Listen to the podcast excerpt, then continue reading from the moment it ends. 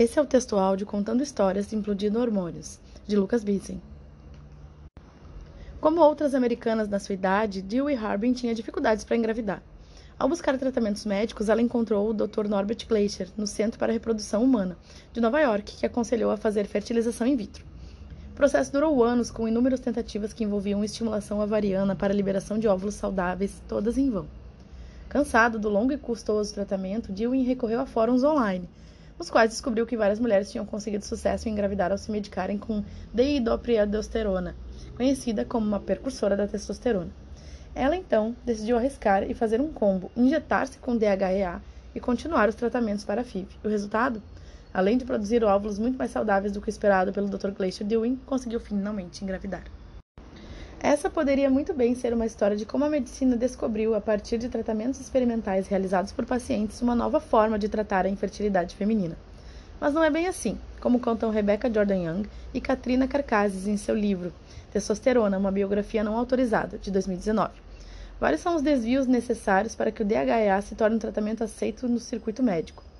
O primeiro deles é a sua classificação dentro dos conhecimentos científicos. O DHEA é conhecida por ser uma precursora de testosterona.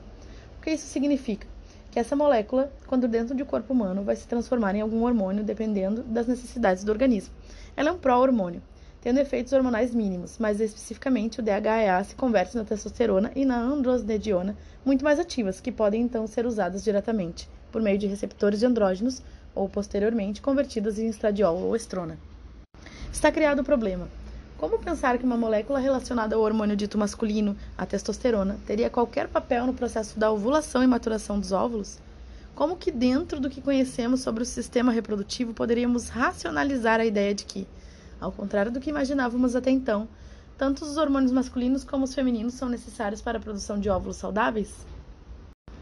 Aqui não se trata de negar os efeitos hormonais da testosterona e do estrogênio, mas ao contrário, questionar por que esses efeitos sempre têm que cair em uma dicotomia sexual binária. Não seria possível pensar que a testosterona pode ter efeitos hormonais que não estão dentro desse espectro? Após conseguir engravidar, Dewey finalmente contou ao Dr. Glacier o motivo do seu sucesso. Ao contrário do que ela havia lido online, seu médico reagiu com empolgação e ficou interessado em pesquisar mais sobre o assunto. Ele estava mais interessado em saber se a DHEA realmente tinha um efeito no processo da ovulação que tinha sido completamente passado despercebido até então pela medicina, do que duvidar de Darwin, reforçando os papéis binários atribuídos aos hormônios desde a sua descoberta. Contudo, é aqui que a história encontra seu segundo percalço. Dr. Glacier, por mais interesse que tivesse nesse assunto, precisava convencer outros médicos e cientistas de que a ideia de que um pró-hormônio masculino podia sim ser essencial no processo de ovulação. E essa não é uma tarefa fácil. Como Fabiola Roden nos contou em seu texto, a associação entre os hormônios e a dicotomia sexual entre homens e mulheres é uma criação de longa data que foi traçada já no começo da descoberta da testosterona e do estrogênio.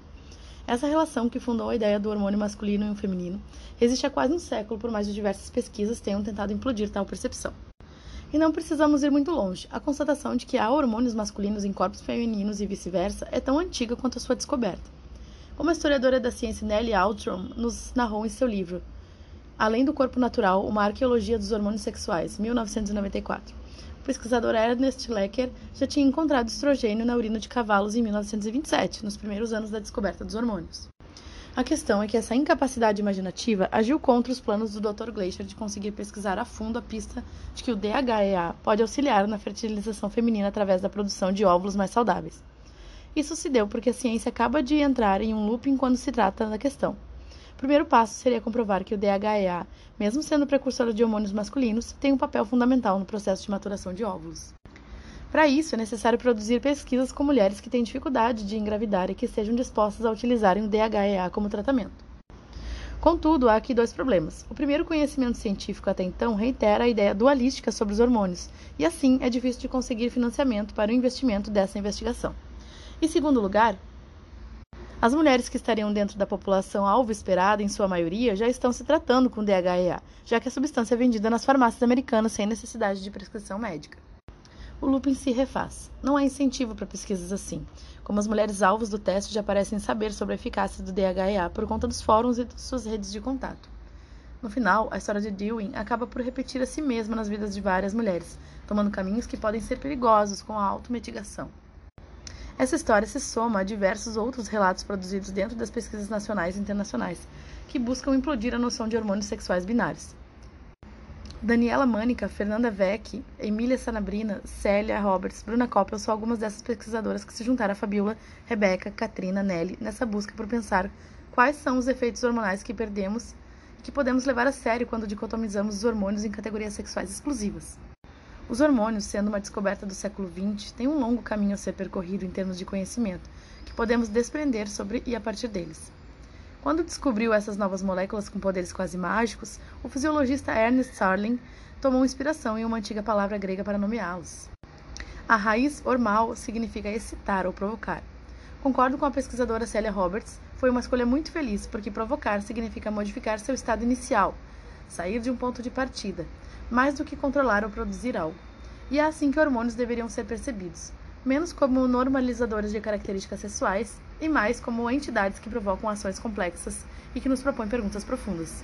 Ao recontar o caso de Dewey, é esse o efeito questionador que eu quero produzir nesse texto. Por que insistimos em uma visão binária de hormônios quando várias histórias nos apontam para relações mais complexas e menos dualísticas dessas moléculas? Por que continuar pregando que os efeitos hormonais precisam cair em uma dicotomia sexual? Nesse sentido, falar sobre hormônios é sempre falar sobre o social, uma vez que este tem sido historicamente usados para reiterar uma visão binária do mundo e que não parece condizer com sua real função. Enquanto não implodirmos os hormônios, é preciso povoá-los com histórias como a de Dewey, para lembrar a nós mesmos que mesmo as explicações mais amplamente aceitas podem não ser capazes de comportar a complexidade do mundo.